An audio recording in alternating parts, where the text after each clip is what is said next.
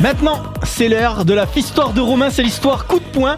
Alors toi Romain, t'avais un coup de gueule à passer. Hein. T'en as marre des mecs avec des prénoms composés comme ce pleutre d'Étienne Marcel par exemple. Et je sens qu'il va encore soulever tout Paris celui-là. Ah putain, appelle pas un pleutre.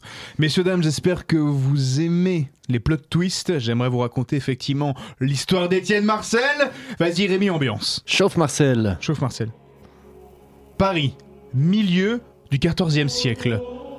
Ambiance de merde. On est en pleine guerre de 100 ans. Il y a des Anglais partout, jusque dans les faubourgs de Paris. Et là, je parle pas des Anglais de, Courchevel. Non, non. En 1358, plus possible de faire un footing à Fontainebleau sans se faire sodomiser à sec par une trentaine de supporters de Birmingham surarmés. Seule petite bonne nouvelle, pour une fois dans son histoire, l'immobilier est abordable à Paris, mais c'est principalement dû à la disparition de la moitié de la population lors de la peste noire, juste dix ans avant. Donc voilà un bilan à nuancer, surtout qu'aujourd'hui, il suffirait qu'à peine 10% des Parisiens disparaissent pour libérer tout autant d'appart. Dis ça, je dis rien.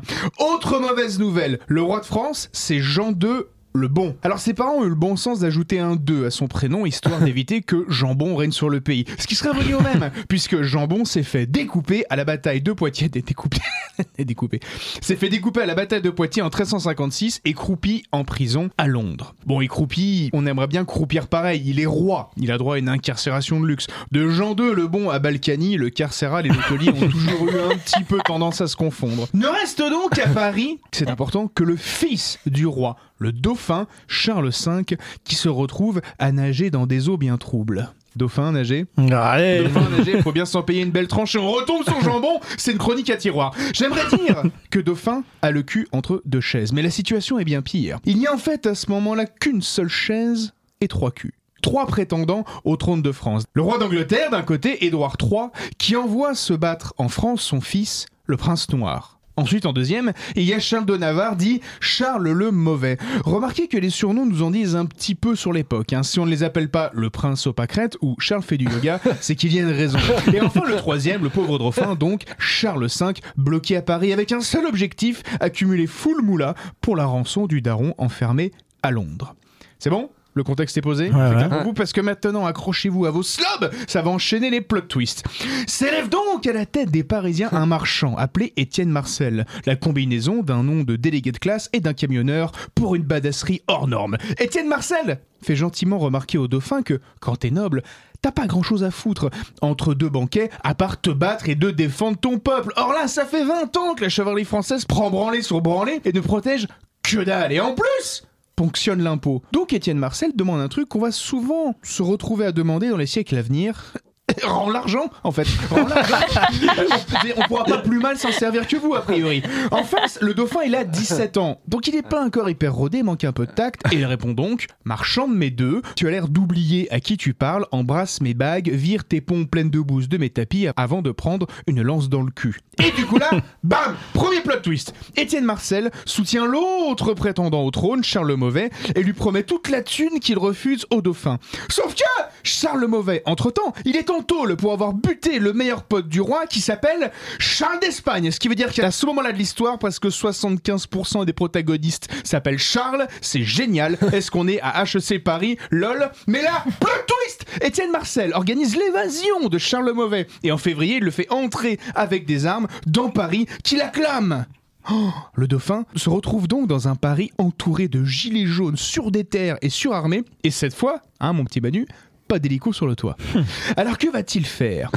Alors en vrai, je sais que c'est un, c'est pas trop d'époque d'utiliser ce genre d'expression, mais bon, là en l'occurrence, ce Charles V, ce dauphin, va sortir deux énormes burnes médiévales et il va régler ça en rap contender. Je ne rigole pas, Mais non. il se rend à cheval dans le quartier des Halles, au niveau de l'actuelle boutique Watibé, comme quoi il y a une continuité, et il se met à insulter la mère d'Étienne. Mais le clash tourne mal pour le dauphin qui doit rentrer chez lui et qui du haut des murs de son palais crie un petit Ah Eh bien qu'il vienne me chercher twist Ils viennent le chercher Étienne Marcel et son crew de furieux envahissent le palais, entrent dans la chambre du dauphin et fait égorger sous ses yeux ses deux ministres et amis.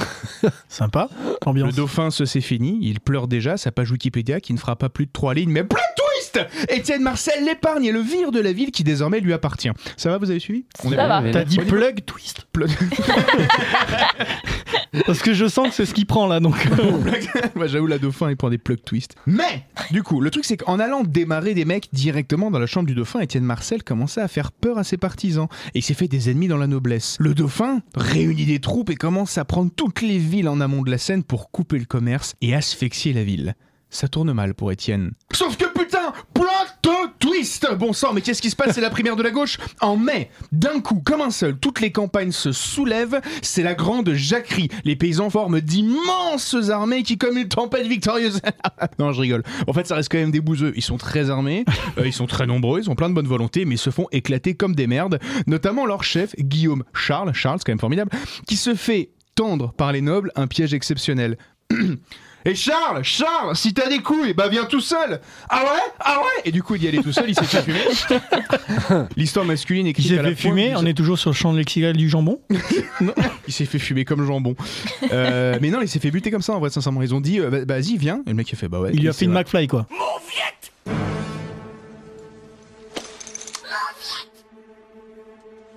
De quoi tu m'as traité, Griff? Je t'ai traité Personne ne me traite de mauviette. Bah, Mauviette. il, il a joué.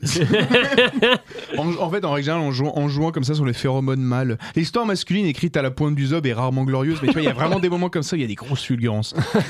Donc, l'étau se resserre autour de Paris et d'Étienne Marcel. Le dauphin commence le siège de sa propre capitale et la ultime plot twist En juillet, Étienne Marcel laisse rentrer les Anglais, les ennemis, dans la ville pour défendre son petit cul. Mais les Anglais ont un principal défaut, ils sont anglais et ils passent leur journée à teaser. Sauf que foutez une centaine de supporters britanniques au milieu d'un tas de gilets jaunes, filer des armes à tout le monde et une nouvelle fois laisser parler les testicules.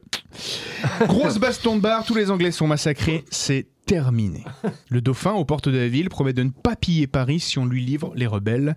Étienne Marcel, isolé, se fait massacrer par les personnes qu'il avait juré de protéger le 31 juillet 1358. Tous ses partisans sont pendus. Fin de l'histoire. Plot twist Non, Ah non. plus de. Voilà, j'ai pas spécialement de conclusion, j'avais juste envie de vous raconter une histoire de dingue. En fait, ce Ah, que j'aime chez Étienne Marcel, Bon, c'est vraiment le principe c'est une histoire de dingue, mec. C'est le C'est principe un du truc type qui a eu cette espèce de rêve un peu con de penser qu'il verrait la révolution de son vivant. Faudra attendre 4 siècles après pour que finalement les bourgeois osent relever la tête à nouveau. Et voilà, l'histoire d'Étienne Marcel, messieurs, dames. J'avais envie de vous la raconter. Abonnez-vous, likez et partagez notre podcast Louis 1664 à retrouver bien évidemment en intégralité sur vos applications de podcast préférées. Louis 1664, c'est l'émission Histoire et Humour. Josquin, Romain, Rémy et leurs invités vous accueillent à leur table pour donner à l'histoire la saveur d'un apéro entre amis.